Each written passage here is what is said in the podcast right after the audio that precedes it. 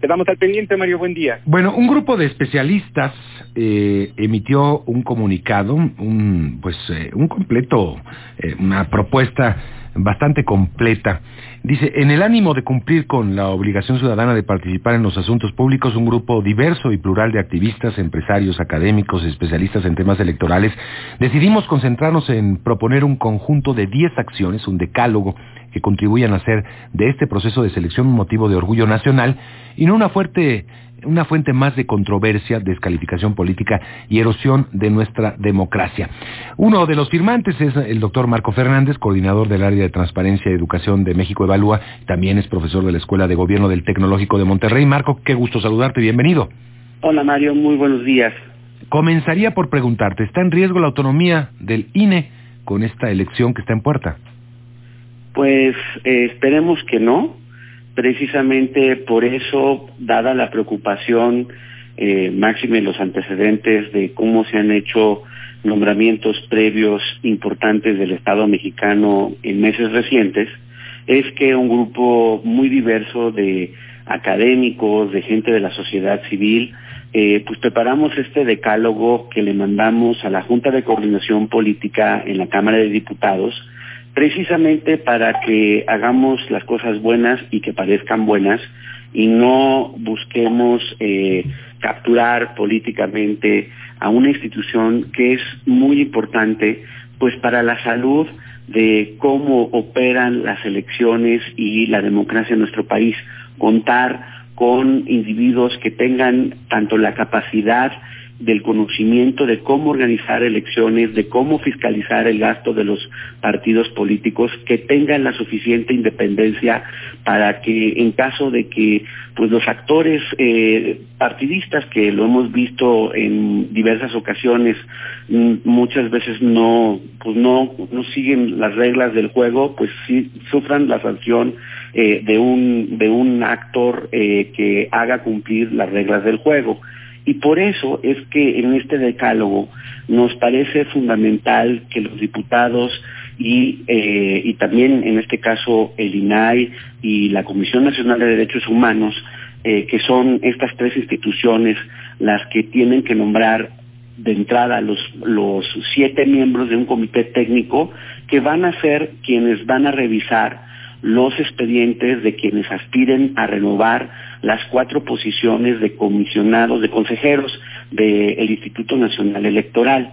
Nos tienen que informar a la sociedad pues cuáles son los criterios con los que van a nombrar a estas personas que van a revisar eh, eh, los perfiles que realmente haya un parlamento abierto, Mario, y que, eh, y que no sea en lo oscurito o que haya la tentación del cambalache político, porque pues eh, hemos visto que de repente en el calor de las negociaciones legislativas dicen, bueno, a ver, yo te nombro a uno a cambio de que tú eh, viene el proceso del INAI, bueno, pues en el INAI te doy otro puesto o eh, hay un asunto en la agenda legislativa que te importa, te lo apoyo, pero tú me aceptas estos nombramientos del INE. Si llegamos a esa lógica del cambalache político, pues va a dañar profundamente la integración de un órgano que a veces eh, en el calor de las discusiones y de los problemas que tenemos como sociedad, se nos olvida que es muy importante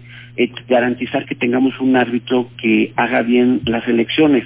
No hace muchos años, recordarás que pues, se informaba pues del embarazo de urnas, del ratón loco, pues de los amigos de, Fox, de Gate, o sea, por eso es importante, a la luz de pues, los antecedentes que, han sido nocivos en, el funcionamiento de la democracia electoral mexicana y que se han ido corrigiendo a lo largo de estos años, que estas, estas correcciones permanezcan a partir de nombramientos de personas independientes de, de intereses políticos que hagan públicas sus declaraciones de intereses y que pues como pasó en la Comisión Nacional de Derechos Humanos, en caso de que omitan eh, información relevante o mientan sobre sus antecedentes curriculares, sea una causal inmediata para descalificarse del proceso. No, creo que todos estaríamos de acuerdo en que los mejores hombres y mujeres estén representados en esta eh, elección de nuevos consejeros del INE. Ahora, yo te pregunto, eh, eh, ¿por qué ahora? Siempre ha sido una discusión política. ¿Se ve en, un, en una entidad política que es el Congreso, netamente política, y se elige a un actor que también juega la política? entonces sería muy difícil no tener como resultado una decisión política tener decisiones políticas a partir de las negociaciones de, los nombramientos es eh, eso lo puedo entender en términos del funcionamiento cotidiano de un órgano legislativo, pero eso no significa que por lo mismo vas a poner a personas abiertamente de perfil partidista que van a estar operando para defender los intereses de X o Y partido político. Podemos, por ejemplo, cuando vemos los antecedentes de los consejeros que van a salir, por supuesto que hubo partidos políticos que eh, estuvieron apoyándolos eh, a uno o a otro, pero pues pasaron por procesos mucho más transparentes y ojo, una diferencia. Yo me cuesta trabajo, yo no lo he visto, lo he visto con los colegas que, estudian las decisiones de, de votos de estos consejeros. No es que sean el consejero del PAN o el consejero del PRI o el consejero de Morena. Y eso es lo que tenemos que precisamente garantizar que no vaya a ocurrir ahora. No es que sea prístina y perfecta la institución, no, es una institución humana. Pero lo que sí requerimos como sociedad es que tengamos a la gente más capaz y que en el proceso de los nombramientos no nos acostumbremos a que las negociaciones sean en lo oscurito y que de repente salen de la chistera los nombramientos sin que no le expliquen de ninguna forma a la sociedad del porqué de las razones de la decisión de los diputados o en este caso de un órgano político de la Cámara de Diputados como es la Junta de Coordinación Política. Eso cuando hay negociación, Marco, cuando no hay negociación, porque también puede pasar ¿eh? que, que, que, suceda algo como lo sucedido con la Comisión Nacional de los Derechos Humanos, donde hay un perfil abiertamente partidista y que fue electo como, o electa en este caso como la comisionada presidenta de la comisión. Y precisamente creo que ese antecedente tiene que servirnos como sociedad para entender lo dañino que eso puede eh, significar para el funcionamiento de las instituciones en nuestro país. A veces eso pareciera muy amorfo o muy lejano para el ciudadano común y corriente, pero garantizar algo básico de que cuando vayamos a la urna los votos se cuenten y se cuenten bien, de que cuando haya un partido que se quiera pasar de lanza, de vivo, y gaste de manera indebida, se financie de manera indebida, sufra una sanción por actuar contrario a la ley, eso tiene que ser una exigencia cotidiana, si es que realmente apreciamos vivir en un régimen en donde las libertades y los votos se cuentan y se respetan. Las propuestas en el decálogo que, que ustedes emiten, tú como parte de los firmantes, firmantes, entre otros especialistas y activistas, pues es básicamente apéguense a la ley, ¿no? Es apéguense a la ley y háganlo bien. No, no carguen los dados. Si van a hacer las este, entrevistas, háganlas públicas. Pongan un orden aleatorio, no pongan los, el, orden para que eh, beneficie a X o a, Y persona que quieren eh, que llegue cuando vayan a hacer la selección de las quintetas, de las cuatro quintetas, para, para poder de ahí eh, los diputados seleccionar a quienes van a ser los consejeros, algo básico, respeten la equidad de género. Ya estuvo suave de tener órganos solo dominados por mujeres, perdón, por hombres. O sea, justo tenemos que precisamente eh, garantizar la equidad de género. Son cosas básicas que yo quisiera pensar a la luz de cuando se habla de transformación del país, de que las cosas se hacen de manera diferente, pues realmente se transforme una democracia haciendo respetar la ley, dando cuenta a la sociedad de cómo se toman las decisiones y evitar episodios vergonzantes como lo que ocurrió en la Comisión Nacional de Derechos Humanos hace algunas semanas. ¿Cómo, ¿Qué opinas de la acción del Instituto Nacional Electoral, el Consejo General, con la reelección de Edmundo Jacobo Molina como secretario ejecutivo del instituto? Para muchos se trató de una violación a la, a la, ley, a los estatutos. Para otros que se estaba tratando de curar en salud, bueno, que, que estaba tratando de adelantarse ante eh, pues lo que la elección de los cuatro consejeros que vienen.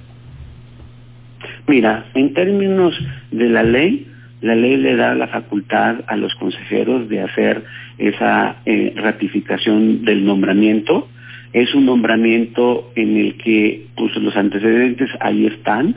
O sea, no ha sido cuestionado por los partidos políticos precisamente cuando fue nombrado la primera vez o a lo largo de estos años en los que ha trabajado, no se le ha dicho, oiga, usted hizo mal su trabajo, oiga, usted lo hizo sesgando a favor de X o Y partido, oiga, usted se hizo de la vista gorda y no, eh, no operó bien el servicio electoral y no se organizaron correctamente las elecciones en X o Y estado. Nada de eso ha ocurrido. Es un individuo profesional con, eh, con un antecedente de buena, buen desempeño, y en ese sentido los señores consejeros ejercieron su este su eh, facultad legal. Hay quienes interpretan que a la luz de la politización de lo que viene en el proceso de la renovación del Consejo, pues están queriendo curar en salud, como dices tú, y tratar de garantizar que haya una persona que realmente tenga la capacidad técnica y independencia política y no que a la luz de imposición de consejeros afines al régimen vayan a poner a un secretario afín al régimen. Es lo que interpretan algunas otras voces. Yo, desde mi punto de vista, eh, creo que estrictamente sí cumplieron con la ley, sí es un funcionario que ha tenido buenos resultados y una crítica muy puntual a los señores consejeros actuales. Lo explicaron muy mal. y aquí sí, es una parte en donde un, no solamente es una función tecnocrática, sino que aquí sí viene la parte política de la que tú mencionabas hace ratito. Por supuesto. Tienen que comunicar correctamente sus decisiones, no hacer cosas buenas que luego parezcan mal. Marco Fernández, te agradezco mucho, como siempre, por estar aquí en estos micrófonos. gracias por el espacio, Mario. Gracias, Marco. Hasta pronto, buen día. Eh, vamos a hablar de Emilio Lozoya. Todo empezó como un, remo, un rumor de un periodista en España, después se replicó esa